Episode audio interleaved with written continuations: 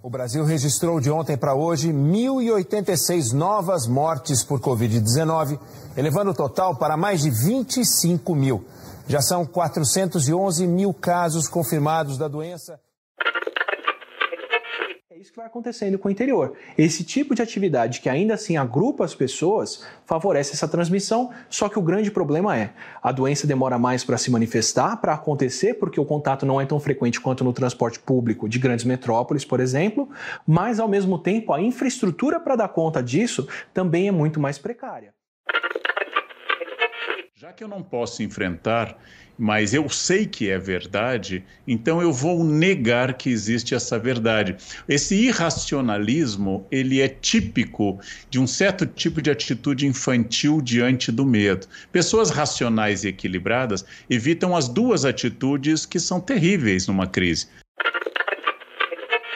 recebeu críticas duras após desrespeitar a recomendação de isolamento social imposta pelo governo de São Paulo desde o dia 24 de março.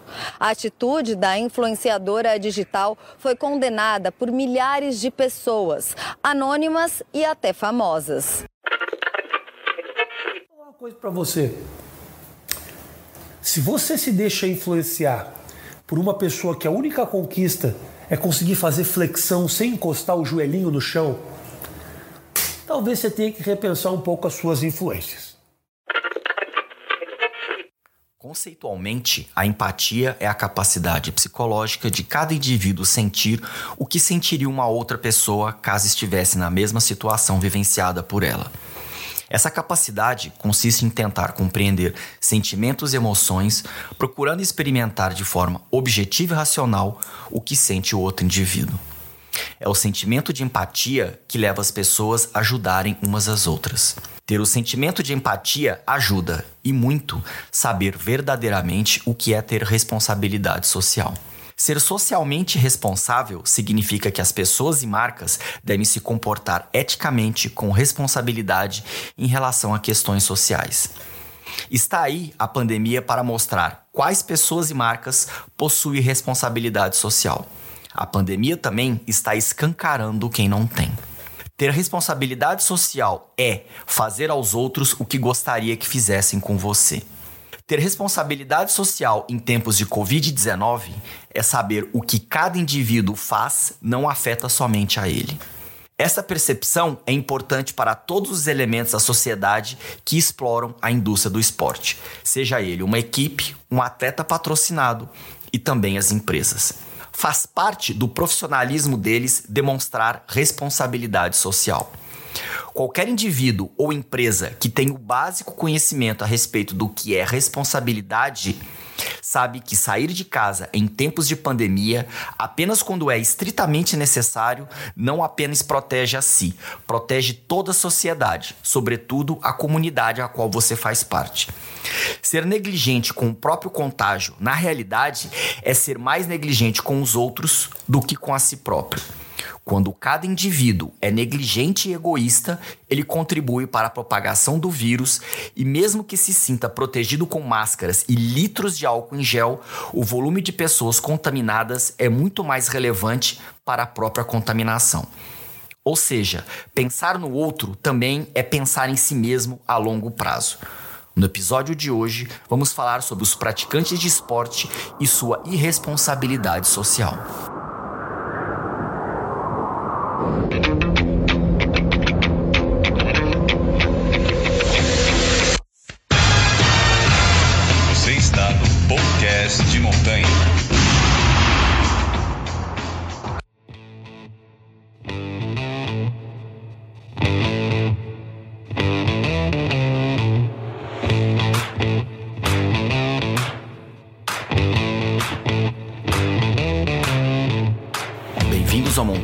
Cast, um podcast dedicado a conhecer pessoas interessantes, preservar a natureza e um monte de outras coisas que gostamos, praticamos e acompanhamos no nosso dia a dia.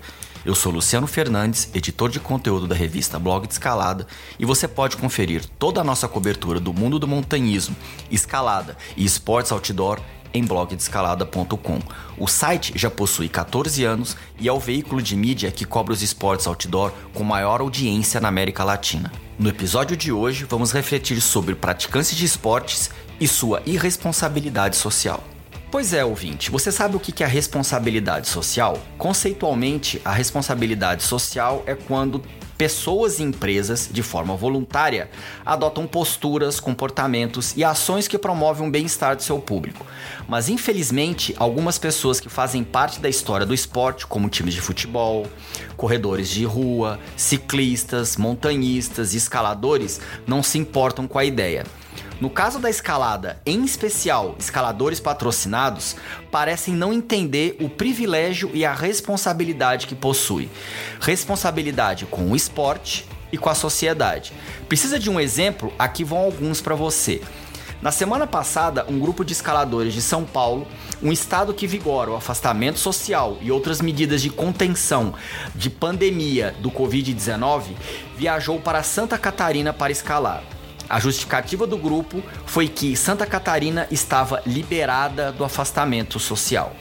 O detalhe é que eles não moram lá. O ato pode até não ter sido ilegal, mas foi imoral e antiético.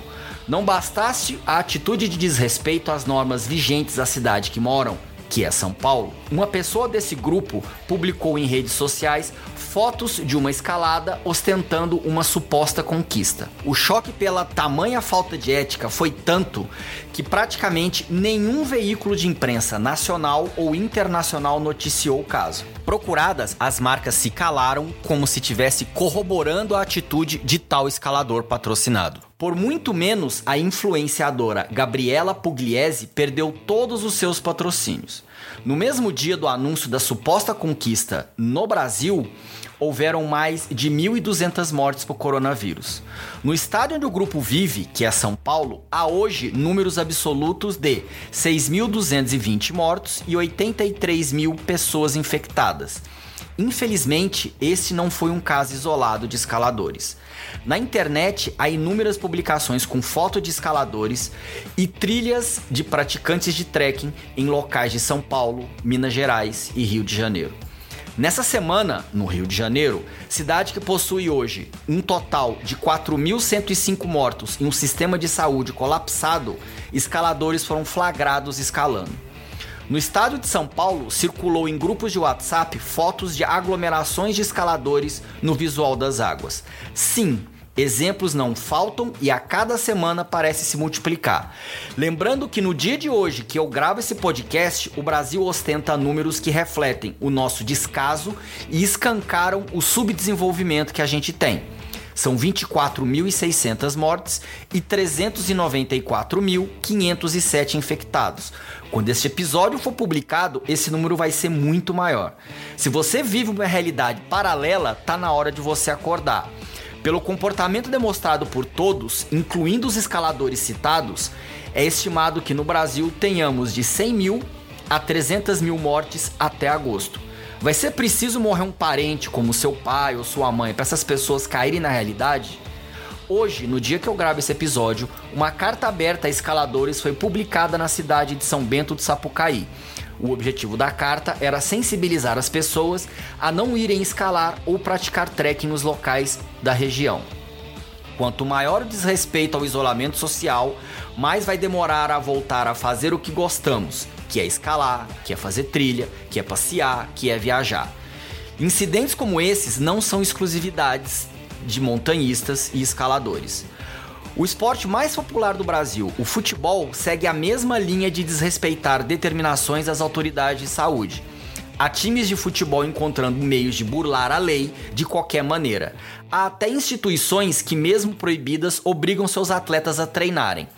Para conversar comigo a respeito da falta de respeito, ética e preocupação com a saúde pública de times de futebol, associações esportivas e praticantes de esporte, está aqui comigo um dos principais jornalistas esportivos do Brasil, o gaúcho Francisco Garcia Borges.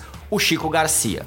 Para quem não conhece a sua carreira como jornalista esportivo, sua dedicação a esmiuçar os bastidores do ambiente esportivo brasileiro, ou mesmo não conheça o seu canal de YouTube, Chico, seja muito bem-vindo e, por favor, se apresente aos ouvintes. Quem é você? Valeu, grande abraço, Luciano, à tua audiência, ao pessoal das escaladas ou a, a, a quem estiver escutando esse podcast.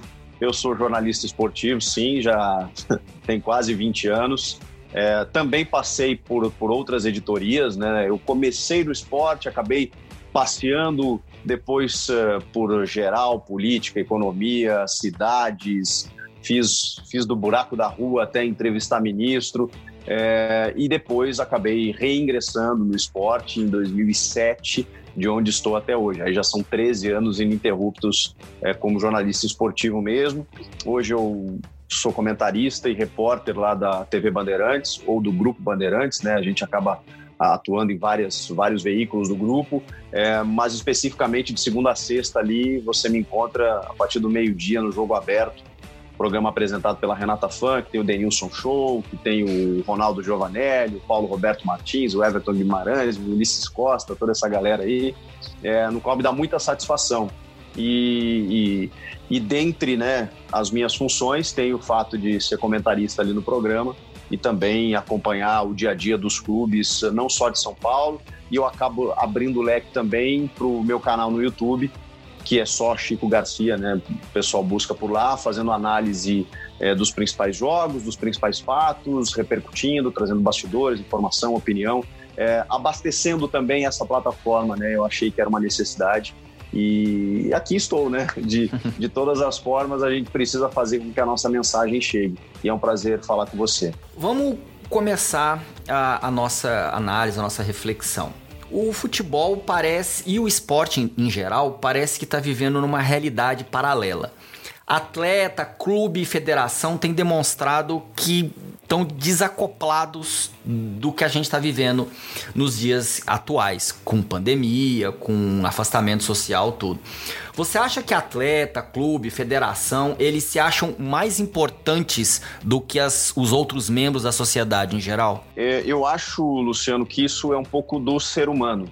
E, e aí uh, acaba, acaba repercutindo dentro da, da função dele, na qual uh, ele está. Não é só no futebol, eu tenho visto outras, outras personalidades e, e, e outros membros do esporte tendo esse tipo de atitude. E fico muito feliz que, por exemplo, aqui em São Paulo, nesse momento, me parece que os clubes e as federações, quando a gente fala os clubes, tem muito torcedor que fica chateado com a gente é, o, o, clube ele não, ele não tem vida, né? Ele não fala, ele não é uma pessoa. Quando a gente fala os clubes, a gente fala os dirigentes que lá estão.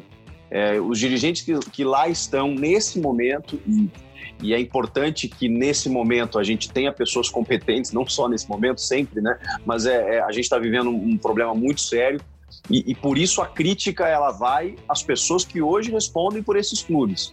Por quê? Porque esses clubes eles representam muita gente, é, tem, tem funções sociais, tem uma, o, o esporte tem uma função social muito grande no Brasil e precisa estar atrelado à nossa condição como um todo dentro da sociedade. É, eu fico feliz que em São Paulo, pelo menos me parece que os representantes dos clubes e da federação eles estão mais cautelosos do que em outros estados e estão pensando e, estão é, raciocinando um pouco mais sobre o que está acontecendo. Se a gente for perguntar para os jogadores, é, isso até saiu uma pesquisa esses dias, a maioria quer voltar. A maioria quer voltar porque não aguenta treinar na varanda ou no quintal de casa, mesmo, vejam só, com toda a condição que hoje um jogador de futebol tem, mesmo que seja para fazer um exercício, em relação a qualquer outra pessoa no nosso país. Mas tudo bem, eles, eh, tudo bem não, né? Mas vamos, vamos tentar é, dar esse desconto é, diante da bolha que esses caras vivem. E eles vivem mesmo dentro de uma bolha, protegidos, é, com, com altos contratos desde muito cedo. E aqui eu estou falando da minoria no futebol, que realmente é aquela parcela da elite da Série A e alguns da Série B que ganham muito acima que qualquer outro jogador, que qualquer outro esportista, que qualquer outro profissional é, do nosso Brasil. Eles, eles ainda são uma minoria, realmente são. Mas essa minoria ela, ela é, é, a que leva pessoas aos estádios, é a que leva as pessoas a comprarem os pacotes de pay-per-view, a ficar em casa, se programar, programar a sua vida para quarta noite, domingo à tarde. São, é essa minoria que, que, que faz com que a roda gire. E esses caras, até por viverem desconectados, eles eles eles estão preocupados exatamente com o, o, deles, né? Porque já estão com, com salários cortando, já estão com algum prejuízo físico por treinar com certas limitações, então eles querem voltar de qualquer forma. É, a minha crítica sempre foi é, a, a, a, a, respeitar aquilo que a ciência defende. E aí não é o jogador que tem que decidir isso, não é o presidente do clube, não é o presidente das federações. São os governos baseados no que a ciência diz é, e estuda conforme aquele momento que a gente está vivendo. É, São Paulo, apesar de ser o epicentro de, de toda essa situação, é, a, a, a, Federação Paulista aqui e os clubes estão cuidando para que o retorno seja com todos os clubes, porque não adianta só você fazer testes e ter todo o cuidado com os quatro grandes clubes. O Santo André, que era o líder, por exemplo, é, de melhor campanha, já não tem mais elenco para disputar. E o Santo André não tem condição de é, resgatar esses caras que ele já não tem mais, né, fazer novos contratos e pagar salário só para os caras ficarem treinando sem uma competição à vista. Então, esse é um dos casos. Então, todos os clubes decidiram que eles vão voltar ao mesmo tempo, só quando tiver uma competição é, no horizonte. E isso não me parece viável nesse momento, com o número de casos subindo ou descendo muito pouco, como é o caso de São Paulo. Agora, em outros estados, o que a gente está vendo é uma desconexão completa, né? É, eu, eu, vi que em Santa Catarina, por exemplo, você citou o caso dos escaladores. É, Santa Catarina começou a, a, forçar um pouco a flexibilização logo no começo, é, porque ainda, de acordo com os números, estava um pouco mais protegida. E aí resolveu liberar os shopping centers, mesmo com máscaras, com restrições e tudo mais. Quando liberou os shopping centers, uma semana depois dobrou o número de casos. Então essa conta me parece muito clara, muito. E, e aí não é eu que estou dizendo, é a matemática mesmo, né? É, o Rio Grande do Sul, que liberou os treinos lá é, é, com todos os protocolos para Grêmio Internacional, é, eu continuo não concordando. Mas vamos lá. Lá, os clubes respeitaram uma decisão local dentro de uma realidade é, muito inferior em relação a números do que o restante do país. Continuo não concordando porque não acho que tenha clima para futebol, não acho que é, é, mesmo um campeonato gaúcho a ser concluído lá vai conseguir ser realizado sem risco é, e acho que os treinamentos nesse momento eles são desnecessários. E infelizmente essa classe desunida e fragmentada no Brasil inteiro não consegue entender que, que, estamos todos vivendo a mesma realidade, mesmo, mesmo que situações distintas uh, por diferentes estados, mas você não vai conseguir efetivar na prática uma, uma competição.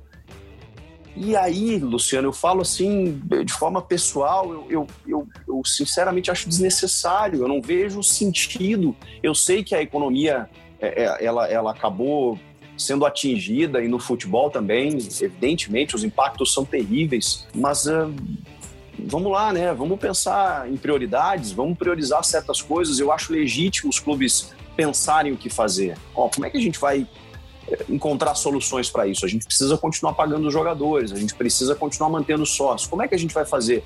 Vamos conversar? Tem alguma possibilidade de retorno? Será que a gente joga em sede única? Eu acho legítimo você discutir isso. Eu só não vejo, assim, de forma prática e efetiva você realizar um jogo num período aí, num prazo de daqui um mês, por exemplo. Eu não consigo vislumbrar essa situação. E lamento, lamento que o futebol que tem, e o esporte em geral, que tem o seu papel social, em muitos casos, e muitos representantes tenham essa desconexão da realidade para comentar sobre esse ato de desrespeito antiético que esses escaladores daqui de São Paulo praticaram lá em Santa Catarina, eu fui conversar com um dos escaladores mais antigos aqui da cidade, que é o Silvio Martins. Vamos escutar o áudio que ele enviou pra gente. Aos amigos que me escutam, eu sou o Silvio Martins, de São Paulo, capital, do bairro de Moema. Me considero um dos mais antigos escaladores e montanhistas eh, aqui do Brasil, com muita humildade. Me considero um dos precursores do esporte e sempre optei por seguir as normas e as regras, seja elas quais forem, a não ser que sejam um absurdo para serem cumpridas. Eu costumo usar muito o bom senso nessas situações iguais às que estamos vivendo hoje em dia. Com relação aos escaladores irem saírem de suas áreas e irem escalar em outros lugares, como eu disse, tem que prevalecer o bom senso. Não pode ter contato com os outros, não pode formar aglomerações, 5, 10 pessoas escalando no mesmo espaço. É, e por outro lado, temos que obedecer às determinações de saúde pública, ou seja, nós como montanhistas que temos que ter paciência numa escalada, temos que buscar ter mais paciência agora e treinar esse, essa nossa capacidade de ter a paciência de ser vencido o trecho de montanha. Então eu acredito que é isso que tem que ser feito, procurar cumprir as normas com relação à epidemia e que tem que prevalecer bom senso e uma boa avaliação da situação, se vale a pena mesmo isso ou concentrar na sua capacidade de esperar a hora certa de fazer as coisas. Com relação às marcas de atletas patrocinadores, eu acho que convém, como disse,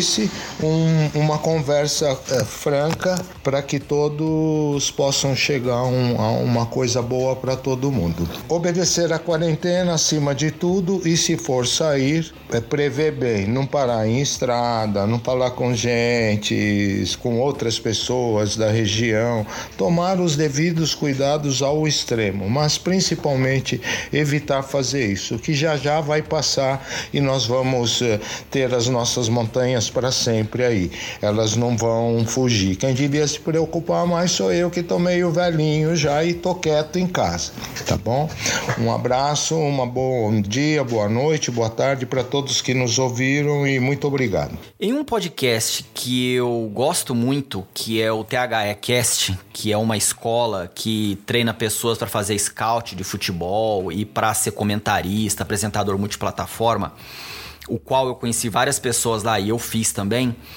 E eles em um episódio do podcast deles levantaram uma bola de que passa a sensação de que nos Estados Unidos e na Europa, os jogadores de futebol, os atletas, eles procuram dar, dar mais retorno para a sociedade ou fazendo obras de caridade, sempre mostrando que eles se preocupam com isso.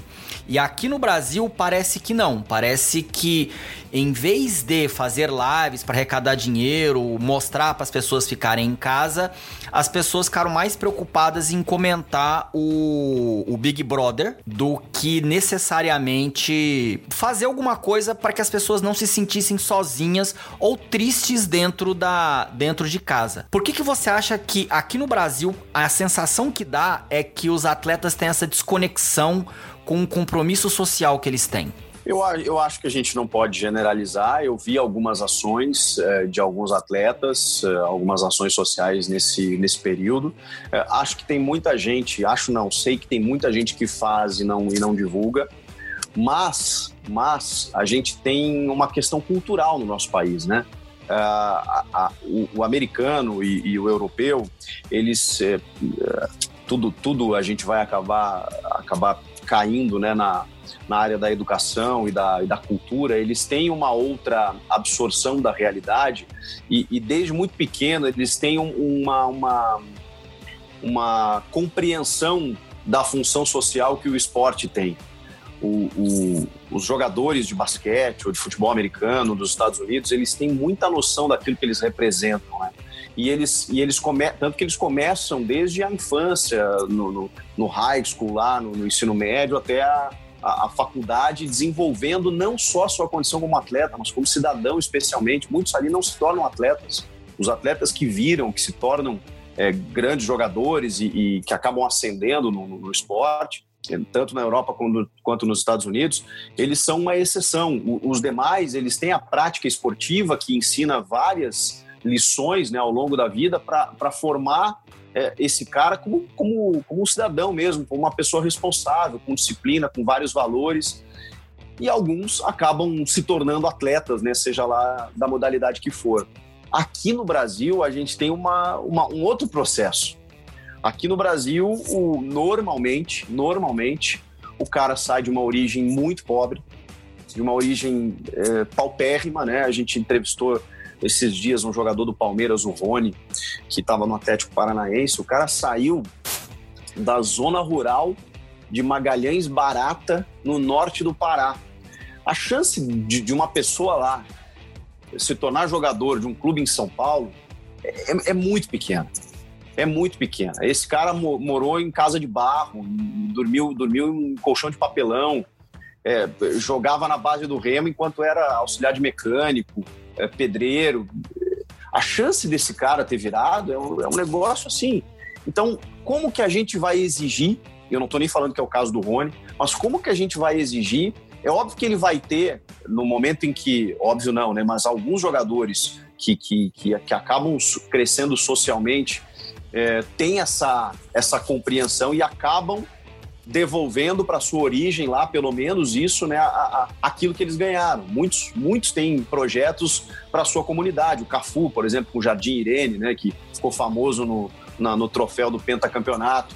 É, o Raí com a Fundação Gol de Letra. Vários jogadores conseguem voltar né, para a sua origem e dizer: não, ó, isso aqui é uma retribuição, é, porque eu sei que vocês não vão chegar onde eu cheguei. Então aqui eu, eu faço a minha prestação de contas, entre aspas, né? Eu, eu consigo ajudá-los. Mas como que a gente vai exigir que esse jogador que não teve tempo de ter uma educação, não teve tempo de construir uma, uma, uma, uma consciência política e social, ele vai entender outras questões nesse momento. Com 20 e poucos anos, sendo milionário da noite para o dia, tendo ah, à sua frente coisas que ele nunca teve na vida e que nunca imaginou que pudesse ter. Então é, é uma, é uma realidade muito diferente, né? É cultural. E, e, muitos se estão comparando agora, inclusive, aqui né, Brasil com a Alemanha, porque a Alemanha voltou ao futebol, né? E a gente fica naquela, pô, se na Alemanha está funcionando, vamos, vamos fazer aqui também. E, gente, 500 mil testes por semana, é um controle absurdo, uma quarentena disciplinada, um, uma, uma, uma conduta e uma disciplina fora do comum.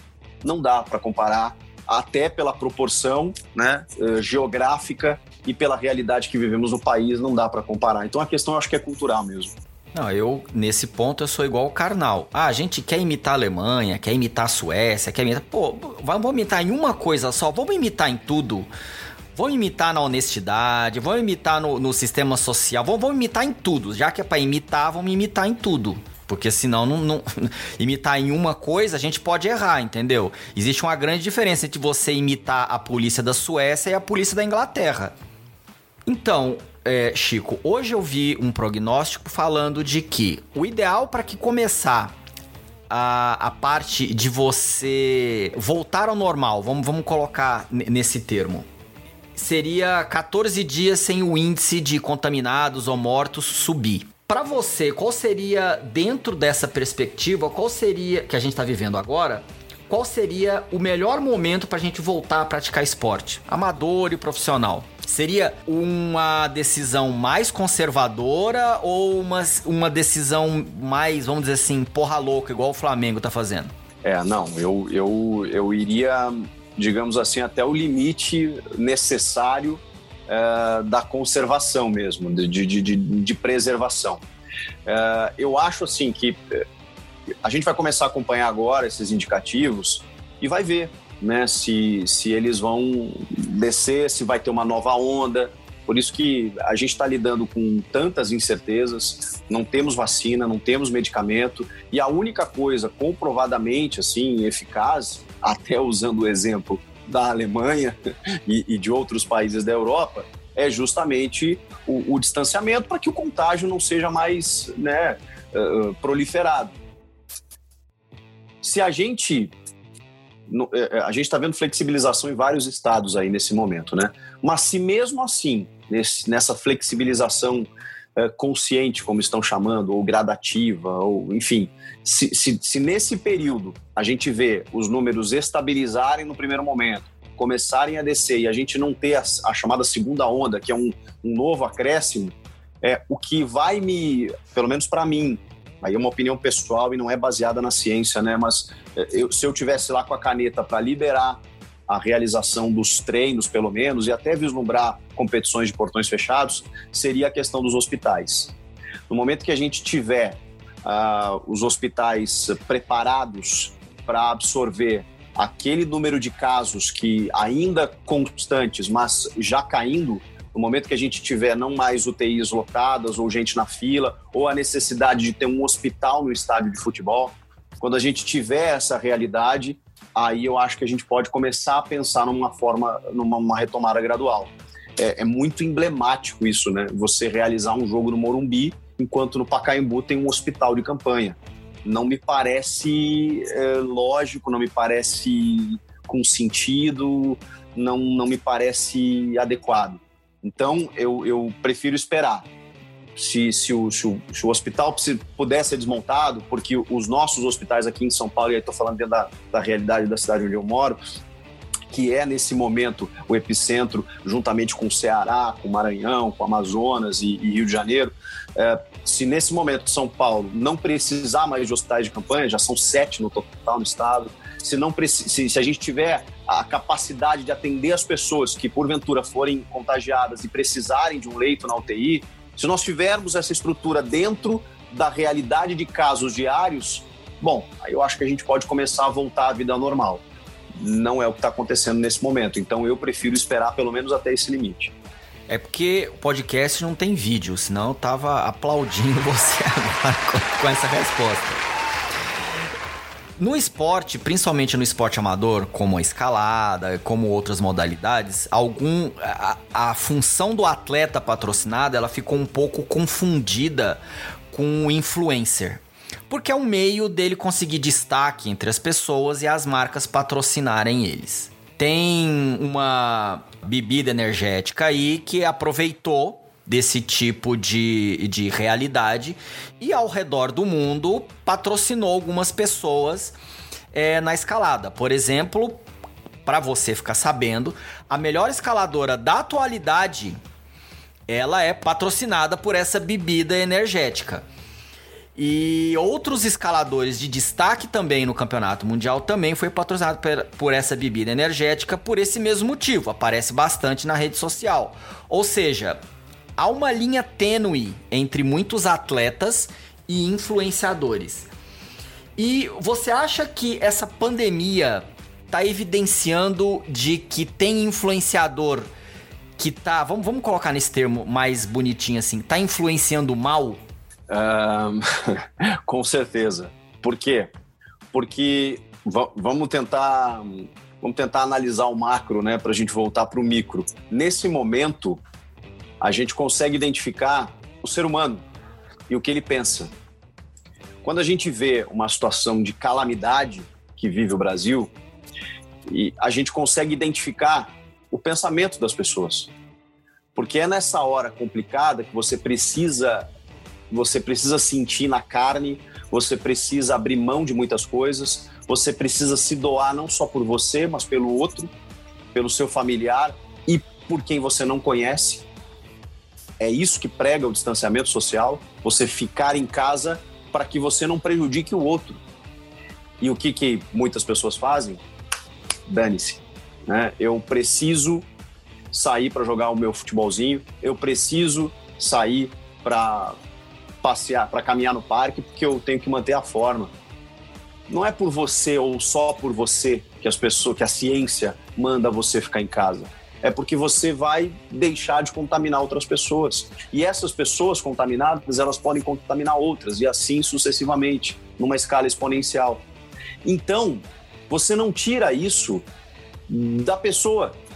Por mais que hoje os uh, atletas, ou, ou, grandes atletas e, e influenciadores, seja lá qual ramo for, eles criem uma máscara, uma, uma um personagem, uma, um, um molde, uma embalagem para o Instagram ou para a sua rede social, em algum momento a, as pessoas que são influenciadas por essas pessoas, é, elas vão enxergar ali quem o cara é de verdade.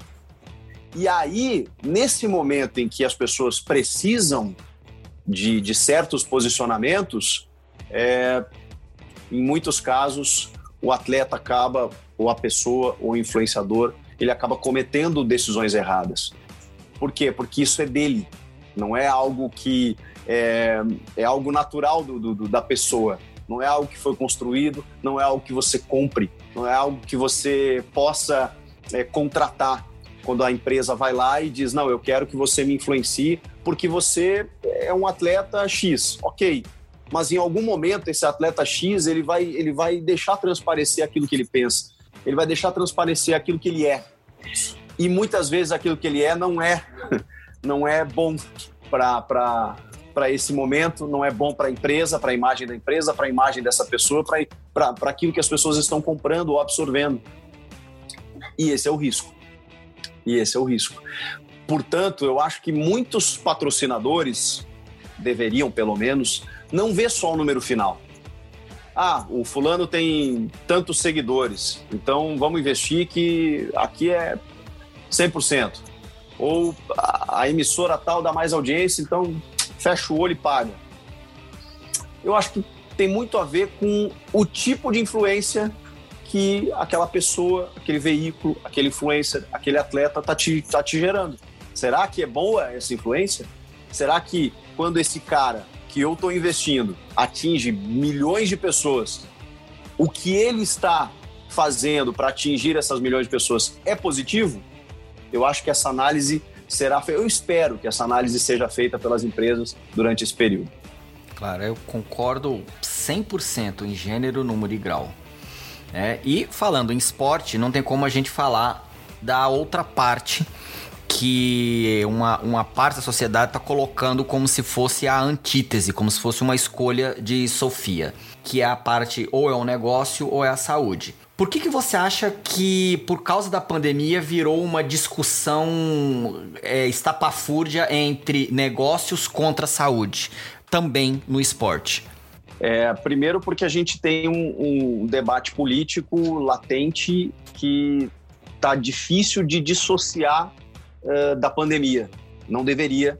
Infelizmente, a, a gente já, já tem um, um problema sério para controlar na questão da saúde mas uh, uh, existe um debate político muito forte em que, incrivelmente, né, como se polariza tudo no Brasil, parece que se você defende a saúde, você precisa ir contra alguns políticos, como no caso o presidente da República, que desde, desde o início priorizou ou, e ainda prioriza a questão econômica, como se a questão econômica fosse mais importante do que a saúde.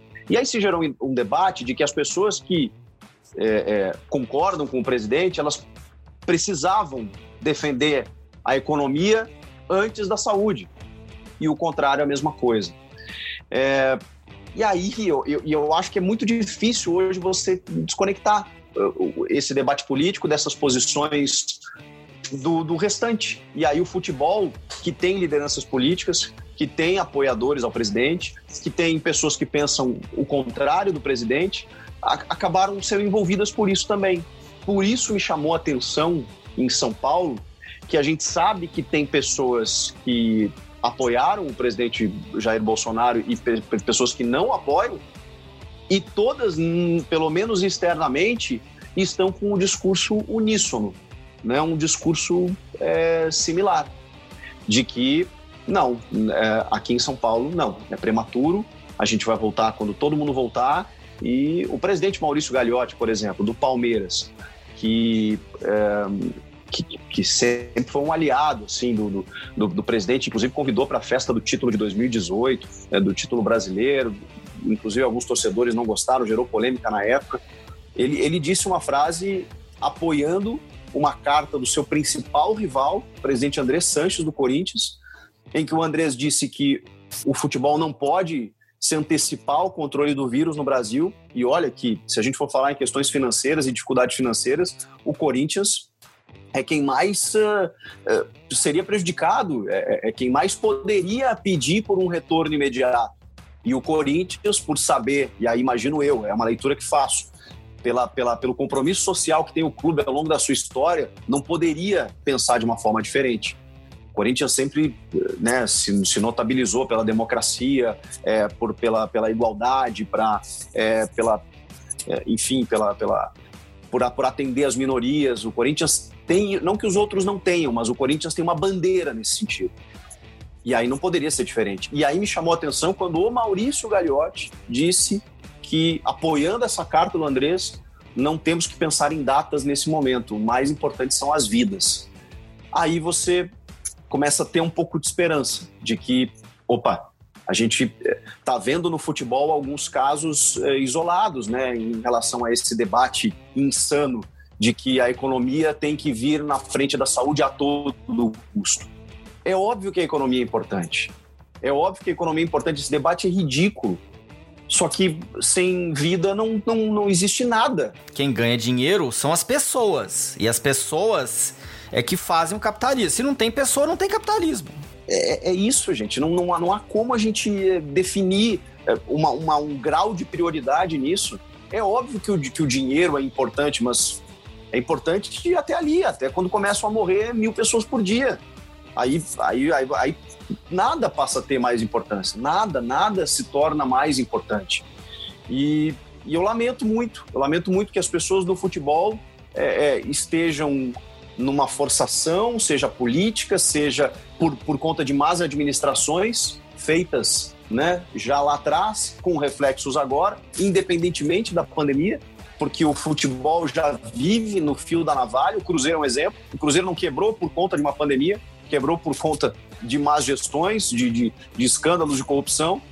O Flamengo vi, vive no fio do, do, da navalha o tempo inteiro. O Corinthians também é uma, é uma realidade né, de muitas dívidas acumuladas. Não é a pandemia que traz isso. Então, peraí, vamos, vamos tentar. A gente está passando um, um processo que o futebol só viveu uma vez quando recém tinha surgido no planeta, lá e, e sem a realidade que vivemos hoje. Faz 100 anos que a gente não vive uma situação como essa. A nossa geração não viveu. Então a gente precisa tratar de uma forma diferente. A gente precisa. As pessoas hoje estão preocupadas que, que, que as pessoas sentem fome e que sem, sem o cuidado com a economia as pessoas vão morrer de fome. As pessoas esquecem que de, a fome sempre existiu. A fome continua existindo. Não é por conta da pandemia que você tem que não deixar de olhar para a fome ou olhar somente agora para a fome. E não é porque a economia vai voltar que a fome vai acabar. Exatamente, mas parece isso. As pessoas vão, vão morrer de fome, não vão morrer do vírus. As pessoas morrem de fome faz tempo e as pessoas não fazem nada. Aí agora parece uma, um, um subterfúgio, uma justificativa para que, que, que use isso como desculpa. Não, a gente precisa cuidar das pessoas que, que não têm emprego, antes da pandemia já tinham 12 milhões de desempregados e muita gente passando fome. E as ações sociais existiam? Existiam. Mas agora a gente está preocupado com isso. Então eu acho um pouco de hipocrisia o que muita gente fala ou faz para defender a economia antes da saúde, o que é injustificável. É, eu tenho até uma pequena observação de uma teoria minha, né? Que você já deve ter percebido e o pessoal que escuta o podcast já percebeu o meu sotaque não é daqui de São Paulo. Né? Eu, eu nasci aqui em São Paulo, mas quando eu era pequeno eu fui morar em Goiânia. Que toda a minha história pessoal, até eu ir embora com, com mais velho, formado na segunda faculdade, eu, eu morei lá. E quando eu visitava os meus avós, os meus primos aqui em São Paulo, muito provavelmente você que é do Rio Grande do Sul deve ter reparado a mesma coisa todo mundo aqui em São Paulo, ou 90% das pessoas aqui em São Paulo, ou fala com o nariz entupido ou tem um problema respiratório. E o pessoal sabe de que o coronavírus afeta as vias aéreas, ou seja, um problema desse na cidade de São Paulo é seríssimo. É por isso que o André Sanches sabe, é por isso que o Gagliotti sabe. Eles já devem ter percebido a mesma coisa que a gente vive numa cidade de 10 milhões de pessoas, que todo mundo tem ou nariz entupido ou problema respiratório. Isso é a mesma coisa de, sei lá, você cancelar o, o, o, mate na região sul do Brasil e na Argentina. É, vai matar todo mundo do coração, entendeu? Um, é, é, é um. E precisa todo mundo ter essa consciência. E é por isso que todo mundo fala: não, o negócio é sério. O negócio é sério. E, é, e na minha teoria, é por isso que todo mundo já sabe: não, o problema afeta as vias respiratórias. A gente mora numa cidade que o principal problema é respirar vamos, vamos ter um pouquinho o pé no chão. Os e é hospitais, é... naturalmente, eles já ficam lotados nesse período por síndrome respiratórias, por pneumonias, é, por pessoas precisando usar por conta do inverno, é, da poluição, da, da, da, da mudança de temperatura. Imagine com o agravante do vírus. Chico Garcia, eu vou fazer uma pergunta que eu fiz para todos os convidados aqui, pelo menos nesse ano de 2020. É, eu vou até incluir mais uma, que eu até com a lágrima nos olhos de perguntar. Como é que o Covid impactou a cobertura de esporte? Você que é jornalista, você que vive de prioritariamente do futebol, mas você que vive esporte intensamente no ano da Olimpíada de Tóquio, fala pro ouvinte como que o Covid-19 impactou a cobertura esportiva. É, bom, impactou de várias maneiras. Uh, a primeira na rotina. A gente, eu estava acostumado a, a, a, trabalhar um final de semana sim, outro não, a fazer jogos no interior do estado, em todos os estádios, sentir o cheiro da grama, ver aquele estádio lotado, é, fazendo coberturas é, frequentes de jogos na quarta, na quinta, na terça, assistir muitos jogos dentro da minha casa para abastecer meu canal no YouTube é, frequentar centros de treinamentos, fazer entrevistas coletivas, uma realidade que simplesmente desapareceu de uma hora para outra. Ela simplesmente e aí você é, e você é impactado por um temor de que se as coisas não voltarem ao normal, é, as empresas de comunicação elas podem entender que você não é mais necessário. E, e por isso que eu, eu falo quando as pessoas dizem que que, que, talvez eu não, eu não me preocupe é, em não querer a volta agora do futebol porque eu tenho um salário, porque eu sou um, um assalariado, porque eu tenho um emprego. Sim, isso é, um, é um, em parte verdade. Mas existe todo esse risco que, que eu estou explanando agora. A gente não sabe até quando, porque infelizmente as empresas elas dependem dos eventos, dependem dos patrocinadores, dependem da audiência o nosso programa, que é o programa que eu faço lá, o Jogo Aberto, ele caiu muito a audiência. Porque as pessoas diminuem o interesse pelo, pelo futebol na medida em que o futebol não está acontecendo. A, a Band, inclusive, transmite a NBA e teve que encontrar aí um programa semanal de, é, de arquivo para poder é, dar alguma satisfação para esse público também e para os patrocinadores, que também deixaram de investir. Então você vai perdendo receita e o que a empresa faz, ela, ela vai lidar com isso de alguma forma. Então é, é muito complicado esse momento. Eu, eu sou uma das pessoas que quer que o futebol volte imediatamente, mas não dessa forma, não com as pessoas morrendo. Aí eu prefiro esperar e, infelizmente, né, a gente tem que estar tá sujeito àquilo que tiver que acontecer.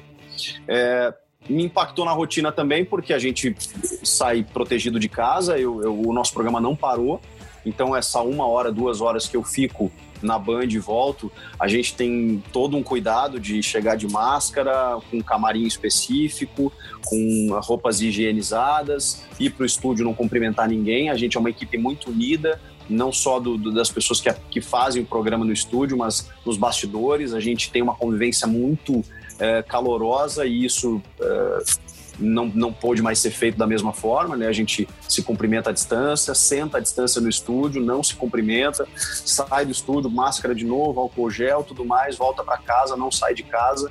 E, e, e, a nossa cobertura do programa ela também ficou diferente, porque a gente sempre baseou a, a nossa realidade ali dentro de repercussão de fatos, de jogos, de eventos, de notícias e quando as coisas pararam de acontecer, nós tivemos que produzir conteúdo. Então nós fizemos 50 entrevistas já é, virtuais através do Skype com grandes nomes uh, que, que felizmente, né, apesar de todo esse problema, permitiu que a gente conseguisse fazer isso. O Bebeto, o Zico, uh, os presidentes dos clubes, uh, jogadores que atuam na, na, na Europa, inclusive dando o, o, parecer de como a coisa está por lá, futebol inglês, futebol alemão, craques aqui do, do, do nosso futebol, ex-jogadores como Kaká, Roberto Carlos, enfim, grandes nomes mesmo que, que renderam grandes histórias. Foi isso que a gente teve que fazer. E no meu canal no YouTube, eu tive uma queda de 80% da minha receita e tive que me virar fazendo repercutindo também atualizações do, do, da volta do futebol, algumas uh, informações que iam surgindo nesse período de mercado e tudo mais e consegui manter o meu público, mas mesmo assim, com, por quê? Porque aí o algoritmo também do YouTube e do, do Google AdSense começou a pagar muito menos do que pagava, então a receita também diminuiu. Foi um reflexo, foi um, uma consequência que eu tive. E aí, de novo, se você me perguntar, você quer que o futebol volte? Quero, amanhã, mas com todo mundo bem, né? todo mundo testado, com vacina, sem, sem risco nenhum para ninguém. Ah, mas aí você está perdendo faturamento? Estou. E que assim seja, enquanto não tiver condições da prática do futebol com segurança. É. Só para que o público saiba e você também, no site a gente produz por dia de 3 a 5 notícias e artigos, né? O nosso foco é artigo técnico, tudo. Você deve estar se perguntando, nossa, mas tem tanto assunto assim na escalada? Às vezes tem a gente teve que modificar alguns assuntos. Teve que começar a falar o uso de máscara, que vai ter que começar a usar para correr na rua. A gente começou a contar a história das coisas, tem até uma ideia para você. Começamos a contar a história da mochila, a história da barraca, a história do, do zíper e, e assim por diante. Porque dá para você informar as pessoas que tá procurando conteúdo. Sensivelmente, a visitação do site aumentou de mais ou menos 50%. Mas o Google AdSense jogou o preço lá embaixo. Então a gente tá com, mesmo com 50%, a gente tá com um faturamento menor do que a visitação que estava antes. Eu perdi visualizações e faturamento, então foi um, uma queda é, muito brusca.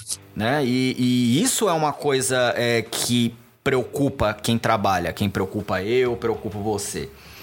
E Vamos falar de uma coisa que eu não sou uma pessoa otimista. Eu me considero a, a reencarnação do Nelson Rodrigues. De vez em quando, sempre eu cito uma frase dele. Como é que vai ser o esporte e eventos esportivos depois da pandemia? Por exemplo, vou citar o que eu penso, né? Eu acho, por exemplo, falando em termos de futebol, que é o que você respira, come e etc. E trabalha, né? É, eu acho que agora é a maior oportunidade que o futebol brasileiro tem de se arrumar. É a melhor oportunidade do futebol brasileiro apertar o boot e arrumar o calendário. Poder fazer um calendário mais alinhado com a Europa. Ah, mas aqui não é Europa. É, mas a gente vende todo mundo para Europa, não é? é? Então a gente tem que alinhar o calendário com o comprador, não não para quem, né, Acho que vários times têm que observar quem é que tá ganhando demais, quem é que tá ganhando de menos e cortar do elenco. Porque a gente sabe que do Corinthians, Palmeiras, ah, tem muito cara que tá ali que é. tá demais, tá sobrando. Acho que as redes de televisões, todas, todas, todas, Bandeirantes, tem que se reunir e falar, cara, não dá pra gente ficar cobrindo só futebol. É, vamos pegar o exemplo da Bandeirantes, que fez muito sucesso nos anos 90 com o canal, como o canal do esporte, porque adotou outros esportes e numa eventual greve de jogador eles tinham outra coisa a transmitir. Então, para mim, é uma oportunidade ímpar, até mesmo que a Olimpíada parou e a gente pode meditar sobre isso. O Pan-Americano foi o ano passado e teve pouquíssima repercussão e foi o Pan-Americano que a gente mais ganhou medalha. Então a gente pode sentar e repensar nisso, né? Não tô falando de cortar ou jogar fora o bolo, eu tô falando de cortar fatias maiores do bolo do, do esporte. Então, você, como você acha que o esporte e os eventos esportivos vão ser depois da pandemia? Você acha que vai ter um ajuste nesses ganhos ou vai ter uma perda é, momentânea agora e vai voltar tudo a ser a mesma coisa de antes? O novo normal vai ser o normal com trauma de, de, de pandemia, só isso. Você disse que se considera, não se considera otimista?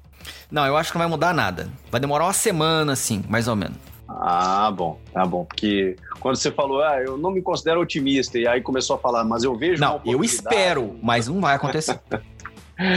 é, e eu, eu concordo com você. É, por mais que eu concorde com alguns pontos que você citou aí, não vai acontecer. É, nós, infelizmente, e aí digo infelizmente mesmo, nós vivemos uma monocultura no Brasil, que é a da, do futebol. E, e na, nos anos 90, o Luciano do Vale, por isso ele é o que é. Com o nome desse, ele não podia ser outra coisa. né?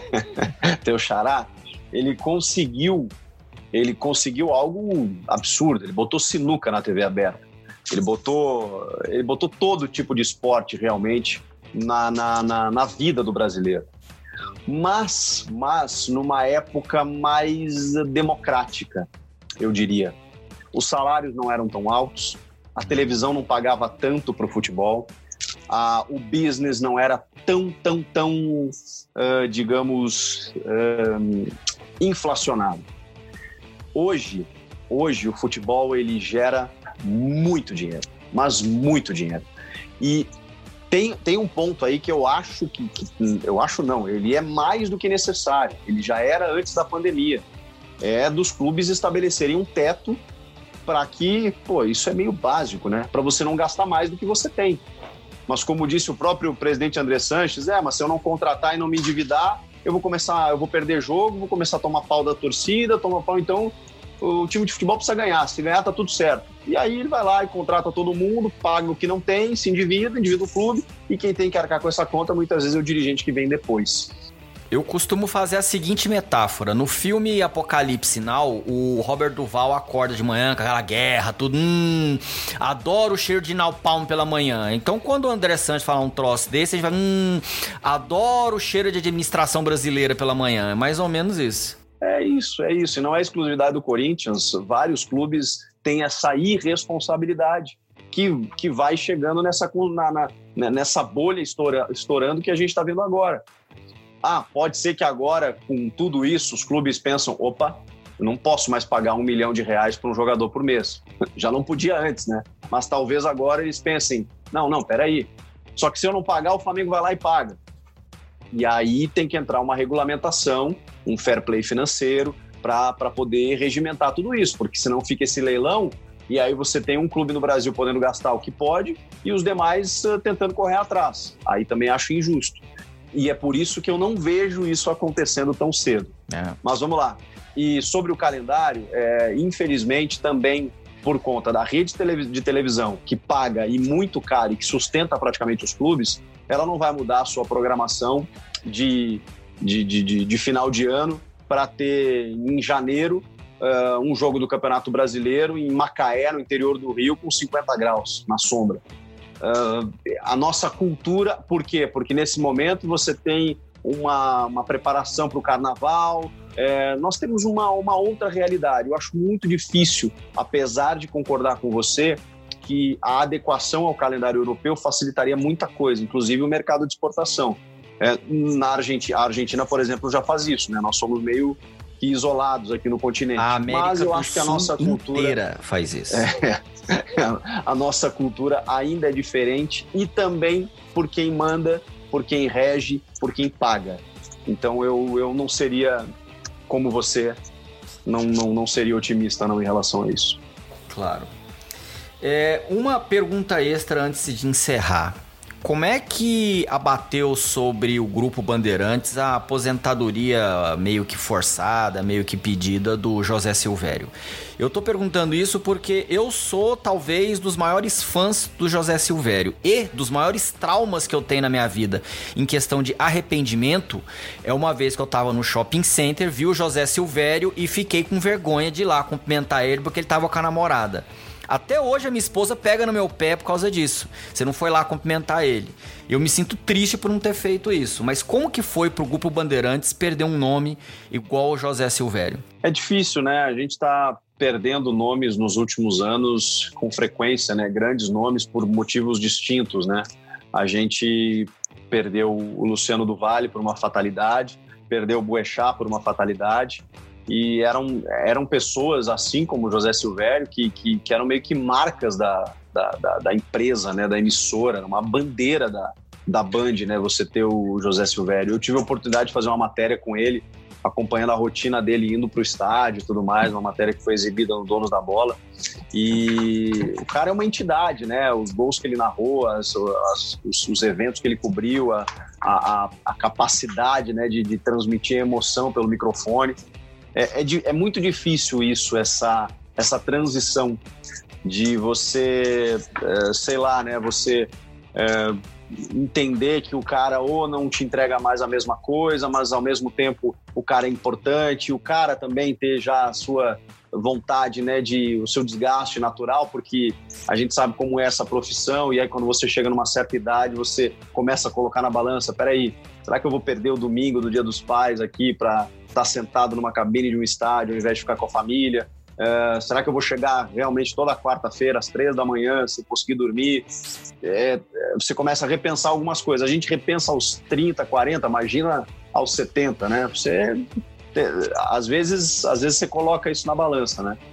Então é, é, muito difícil a gente lidar, não só no caso do Silvério, como nos outros, e, e daqui a pouco, sei lá, né, a gente, eu me preocupo com isso, né, o Milton Neves, por exemplo, né, que, que é um mala sem alça, mas é um cara que, que tem lá, tem muita relevância para nossa comunicação, eu chamo ele de mala carinhosamente, porque é um, é um cara afável, assim. No. Eu não acho ele mala, ele é simplesmente o tiozão, ele é o campeão mundial da piada do tiozão. E eu acredito que vocês deveriam dar para cada piada ruim no estúdio do Grupo Bandeirantes o troféu Milton Neves do tio do pavê. A gente já faz isso, naturalmente. Mas ele é uma, é uma figura. Eu amo o Milton. Milton é muito. dá muita. Ele é o Silvio Santos da Bandeirantes. É, tipo isso. Mas a gente sabe que daqui a pouco o Milton vai querer ficar com os vinhos dele lá, com a família dele, e, e não dá para julgar o cara também, né? E a gente vai sentir uma falta tremenda. Então é, é bem difícil essa transição e a gente a gente se prepara né, para perder essas figuras importantes, mas na verdade a gente nunca está preparado. Claro, com certeza. Chico Garcia, mais uma vez, muito obrigado por aceitar o convite participar aqui do Montanha Cast. Eu, eu pessoalmente estou muito honrado. Foi uma conversa muito proveitosa, muito divertida. Em nome de toda a equipe do Montanha Cast, ó, foi uma oportunidade excepcional falar com você. É, espero poder contar com a sua presença aqui no futuro, aprofundar esse tema, até mesmo discutir outro. Se você precisar lá no seu estúdio que explique escalada, porque vai ser um esporte olímpico, se tiver Olimpíada no ano que vem, pode chamar que eu vou lá e a gente bate outro papo gostoso. Caso os ouvintes queiram entrar em contato com você para expandir o conteúdo, para participar de outro podcast, trocar mesmo alguma ideia, quais são suas redes sociais ou como é que as pessoas conseguem entrar em contato com você? É, eu, eu costumo responder é, todos os e-mails que chegam, né? Você sabe bem, é, pelo chicogarcia.net@gmail.com, chicogarcia.net@gmail.com. Se quiser mandar um e-mail lá, qualquer dúvida eu respondo. E nas minhas redes sociais, sempre que eu posso, eu, eu consigo, assim, eu tento interagir com todo mundo é Chico Garcia A com dois As no fim, tanto no Twitter, quanto no Instagram, quanto no YouTube. Se você digitar na URL lá, youtube.com.br Chico Garcia A com dois As, você cai no meu canal. Ou se der uma busca por Chico Garcia, você acha também. Mas no Twitter e no Instagram são as redes que eu mais uso. O Facebook eu dou uma espiada lá, vejo umas coisas, já saio. Então eu fico mais no Twitter e no, e no Instagram, Chico Garcia A com dois As no fim. É, pode seguir, pode comentar lá com a gente que sempre que, que dá, a gente interage e vai ser uma honra. E foi muito legal participar aqui. Ah, perfeito. Chico, mais uma vez, ó, muito obrigado por ter colaborado conosco. Aqui a porta está sempre aberta. Se você quiser conversar sobre qualquer coisa, basta entrar em contato e a gente procura atender a sua demanda da maneira mais rápida e da melhor maneira. Aqui vai terminando mais um episódio do Montanha Cast, o podcast da revista Blog de Escalada. Nessa edição extra do Montanha Cast, aproveito para agradecer à pessoa que enviou o áudio, que foi o Silvio Martins de São Paulo. Toda e qualquer participação por áudio é muito importante. Se você quiser enviar um áudio para o Montanha Cast, envie para contato.blogdescalada.gmail.com. Publicaremos com o maior prazer. Caso o ouvinte tiver alguma dúvida, algum comentário ou mesmo alguma sugestão de assunto ao Montanha Cast, basta entrar em contato conosco em blogdescalada.com e por meio das nossas redes sociais, Instagram, Facebook e Twitter. Caso seja possível providenciarmos um episódio totalmente dedicado à sua sugestão, faremos um agradecimento especial para você. Aqui, nossas portas estão sempre abertas a quem quiser expandir algum assunto relevante sobre esportes ou mesmo outro assunto que faça parte de nossa sociedade e que impacta a vida de atletas amadores e profissionais e dos cidadãos em geral. Uma vez a cada 15 dias, nós aprofundamos um tema relevante para as pessoas que praticam esporte, em especial montanhismo e escalada, e sente necessidade de refletir sobre a sociedade e assuntos que fazem parte de nossa vida. Para isso, conversamos com players de mercado, especialistas e personagens do assunto. O objetivo é fazer refletir sobre o assunto abordado. Aqui a gente discute ideias, não pessoas. O Montanha Cast está disponível no Spotify, no Deezer, no Apple Podcast, no Google Podcast, no Simplecast ou na sua plataforma de podcasts preferida. Nessas plataformas, aproveite para nos seguir e assim você não vai perder nenhum episódio novo. Comigo na produção do Montanha Cast estão Natália Demarco, Raul Morales, Sofia Redondo e Marcela Gomes Montenegro. Eu sou Luciano Fernandes e vou ficando por aqui. Até o próximo episódio.